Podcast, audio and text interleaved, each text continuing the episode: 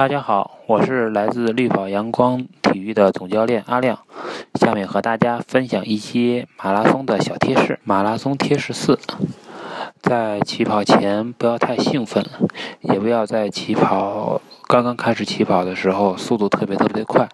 一定要学会控制住自己的速度，按照自己的节奏开始。一开始可以把节奏稍微压得慢一点，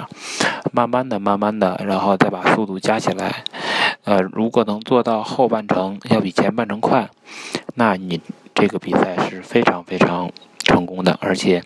你的感受也是不一样的。你可以尝试一下哟。